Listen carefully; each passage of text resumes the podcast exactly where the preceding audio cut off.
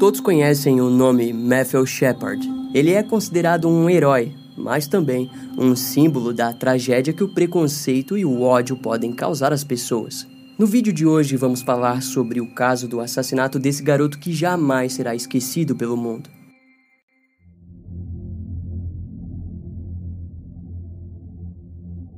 Em 1998, Jim Osborne era o presidente da Associação LGBT da Universidade de Wyoming. Na época, o grupo era a única organização LGBT da cidade de Laramie. O grupo, no entanto, não era formado apenas por estudantes, mas também por alguns moradores da cidade. Ele contava com cerca de 20 membros e estava ativo já faziam oito anos. Jim via o grupo como uma resistência, pois entendia que o preconceito fazia com que homens não assumidos do campus não entrassem na associação da universidade. Desse modo, o grupo trabalhava para criar eventos, palestras sobre coisas variadas dentro desse contexto. Em outubro de 1998, Jim estava organizando tudo para a Semana da Conscientização Gay e avisou aos seus membros que deveriam ter cuidado com o ódio direcionado a eles. Algum tempo antes, ele até mesmo tinha se tornado alvo de um ataque físico, mas graças ao seu porte grande, Jim conseguiu dar uma boa surra no garoto que nunca mais o incomodaria. Entre os vários membros que ouviam aquilo estava Matthew Shepard, de 21 anos. Jim e Matthew haviam se conhecido em agosto daquele ano, quando uma amiga de ambos, chamada Tina Labrie, contou que Matthew possuía interesse nos atos do grupo da universidade. Matthew Shepard, de origem da cidade de Casper, em Wyoming, era o filho mais velho do casal Judy e Dennis Shepard. Durante sua infância, ele sempre se apresentou como uma criança que fazia amizade fácil. No entanto, Matthew era um rapazinho magro e de porte pequeno, que acabava tendo sua presença excluída entre as crianças maiores.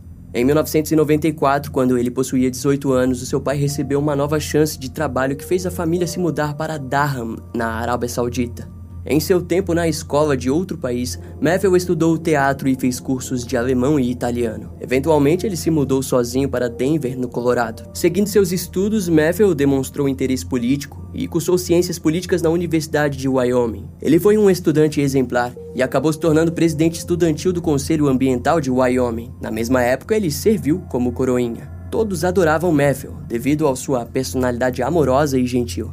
Contudo, em 1995, durante uma viagem escolar, ele foi espancado e violentado sexualmente no Marrocos. O ataque fez com que uma depressão profunda se apoderasse dos pensamentos de Matthew. Segundo a sua mãe, ele apresentou problemas para dormir, como também ataques de pânico graves. Sua condição piorava conforme os acontecimentos da sua vida, fato que fez com que ele fosse internado várias vezes como forma de evitar tendências suicidas.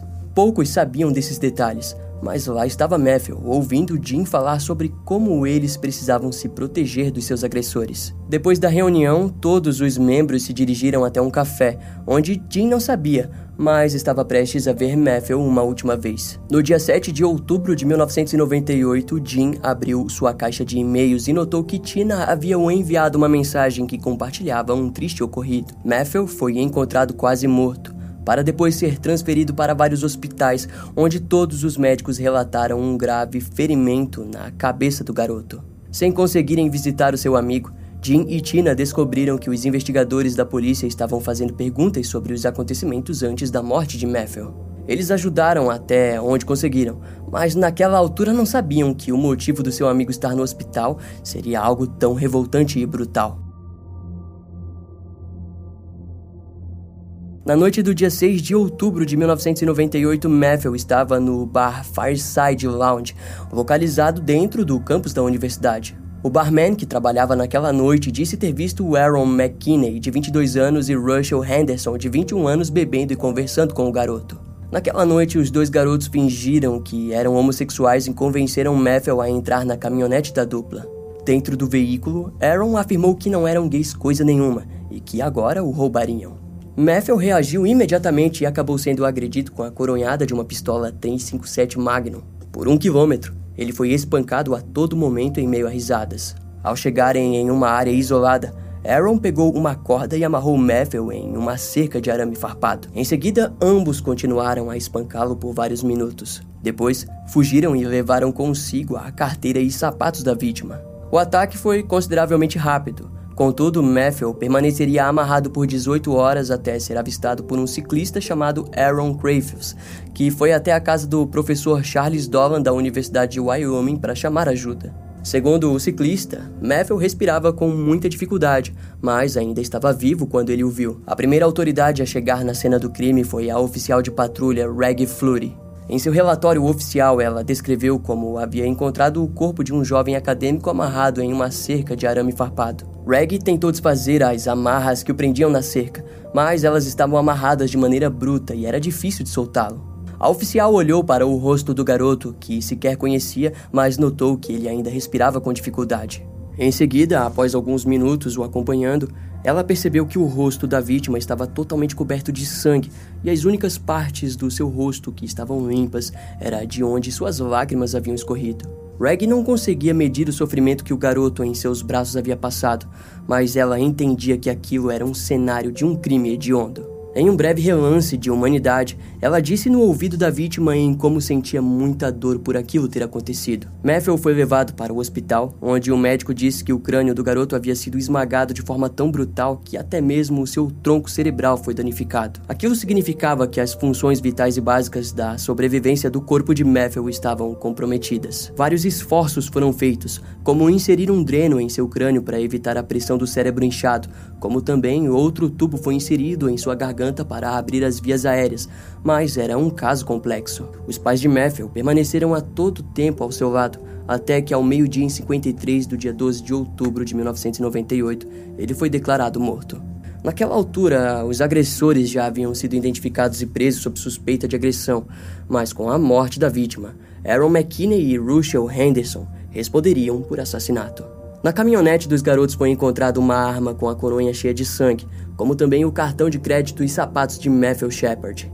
Curiosamente, a dupla tentou convencer as suas namoradas de darem depoimentos falsos para evitar suas prisões, mas aquilo foi rapidamente descoberto. Após a morte do seu filho, a mãe de Matthew se pronunciou ao dizer que ele tinha chegado ao mundo de maneira prematura e, da mesma forma, o deixou, mas que se sentia grata por ter tido um filho tão maravilhoso.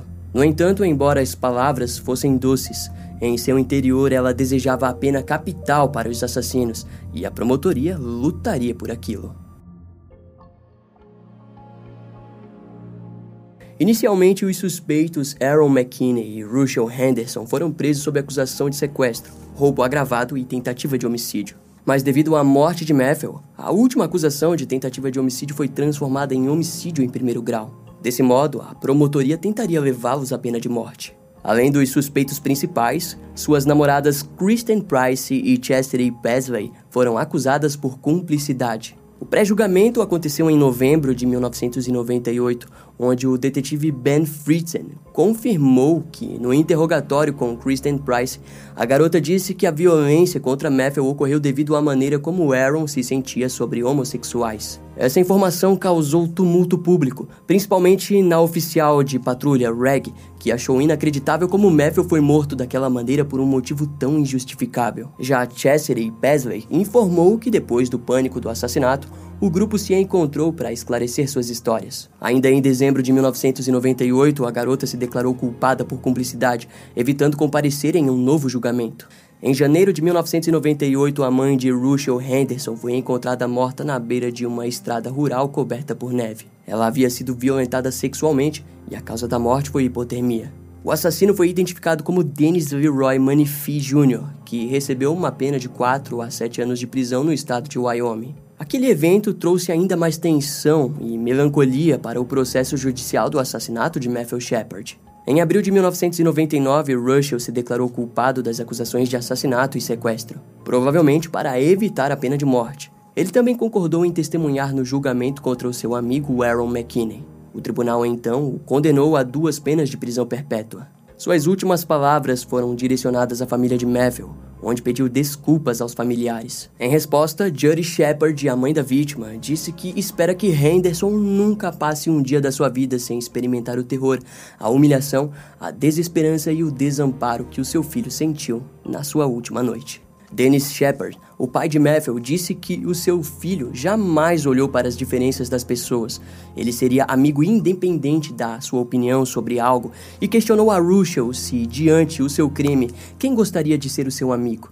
Ele estava sozinho. No tribunal, ele também descreveu várias memórias de infância de Matthew. O juiz que presidia o processo, Jeffrey Donnell, disse aos familiares e ao réu que não acreditava nos pedidos de desculpas de Russell. No fim, o promotor Carl Herucha disse que tem esperança de que Russell Henderson morra dentro da cadeia. O julgamento oficial de Aaron começou no dia 25 de outubro de 1999. Segundo a defesa do réu, no dia do evento, Matthew teria tentado avanços sexuais que criaram chances de o crime acontecer, além de trazer o passado de abusos de Aaron McKinney, que supostamente foi forçado a praticar atos sexuais com garotos mais velhos na vizinhança. Para a defesa, o seu passado, o consumo de drogas e álcool fortificaram as respostas violentas no dia do crime. Em um testemunho levado ao julgamento, Aaron disse à polícia que durante a agressão ele se sentiu possuído como se fosse outra pessoa fazendo aquilo. A defesa alegou que Aaron e Russell não tinham como objetivo matar Matthew Shepard, mas acabaram o batendo com muita força. Naquele momento, a tática dos advogados era transformar a pena do réu em homicídio culposo, pois assim a pena de morte não ocorreria. A promotoria, no entanto, trouxe evidências da culpa do assassinato através das namoradas, que alegaram que principalmente Aaron sabia que havia matado Matthew. Além de que ele estava ciente que teria que se livrar das roupas cobertas de sangue. Fato que realmente aconteceu, pois a polícia nunca conseguiu localizá-las para o julgamento. Eventualmente, Judy Shepard aceitou um acordo onde perdoou Aaron McKinney, impedindo que ele recebesse a pena de morte. O promotor Carl Recutia mais tarde disse que nunca superaria a capacidade que Judy teve de perdoar Aaron. Em contrapartida, o pai de Matthew, Danny Shepard, disse diante a todos no tribunal que não havia nada que ele quisesse mais do que ver Aaron e Rushel morrerem, mas entendeu que dali para frente um processo de cura se iniciaria. Porém, também deixou claro para que Aaron e Russell sempre lembrassem de que quando estiverem comemorando o Natal ou o 4 de julho, sempre se lembrem da vida que tiraram de Matthew Shepard. Obviamente, o perdão tirava Aaron da sentença de morte, e ele então recebeu duas penas de prisão perpétua sem possibilidade de liberdade condicional. No fim, Arrow e Russell foram levados para a penitenciária do estado de Wyoming em Rawlins e mais tarde foram transferidos para outras prisões por causa da superlotação. Já Kristen se declarou culpada de uma acusação reduzida devido à sua interferência com um falso testemunho. Nos anos seguintes, Judy trabalhou como defensora ativa dos direitos LGBT, dando ênfase na juventude gay. Ela também criou a Fundação Matthew Shepard e, ao lado do seu marido, decidiram ajudar a comunidade. Os ativistas dos direitos gays procuram não trazer Matthew como um retrato de uma vítima, pois assim a sua história seria compartilhada de maneira incompleta. Afinal, muito antes de ser assassinado, ele já havia sido violentado sexualmente e destruído por outras pessoas não relacionadas à sua morte. A tragédia da sua vida começou muito antes. Dessa maneira, não é correto ignorá-las. Em março de 2007, o Congresso dos Estados Unidos introduziu a Lei de Prevenção de Crimes de Ódio Matthew Shepard e James Byrd Jr. e foi sancionada em 2009 pelo presidente Barack Obama. 20 anos após a morte de Matthew, em 26 de outubro de 2018, suas cinzas foram enterradas pelos seus familiares na Catedral Nacional de Washington. Curiosamente, a cerimônia aconteceu pelo primeiro bispo episcopal abertamente gay, Jenny Hobson, e pelo reverendo Marianne Edgar Buddle. Algo totalmente simbólico, indo em contra a Igreja Batista de Westboro, que durante o funeral de Matthew fez cartazes homofóbicos contra a vítima. Os membros da igreja também organizaram protestos de ódio durante o julgamento de 1999, mas foram rapidamente contidos por amigos de Matthew, que se reuniram em círculo em torno dos manifestantes. Os amigos usavam túnicas e asas gigantes que simulavam anjos que cobriram os manifestantes. Em 2019, Matthew foi posto no muro de honra LGBT no Monumento Nacional de Stonewall. Embora o caso tenha encerrado em 1999, ele na verdade se prolongou por muitos anos, com Matthew Shepard alcançando e inspirando centenas de milhares de obras documentais, programas, filmes, peças teatrais, músicas e escritas. Esse caso vai ficando por aqui. Eu espero que você tenha gostado. Não esquece de me seguir nas outras redes sociais. Meu Instagram é brian.m, com dois M's, E-M-M-E. E não deixe de conhecer o meu canal no YouTube com os episódios mais recentes que irão demorar um pouco mais para vir aqui pro podcast. Eu vou ficando por aqui, até a próxima e tchau.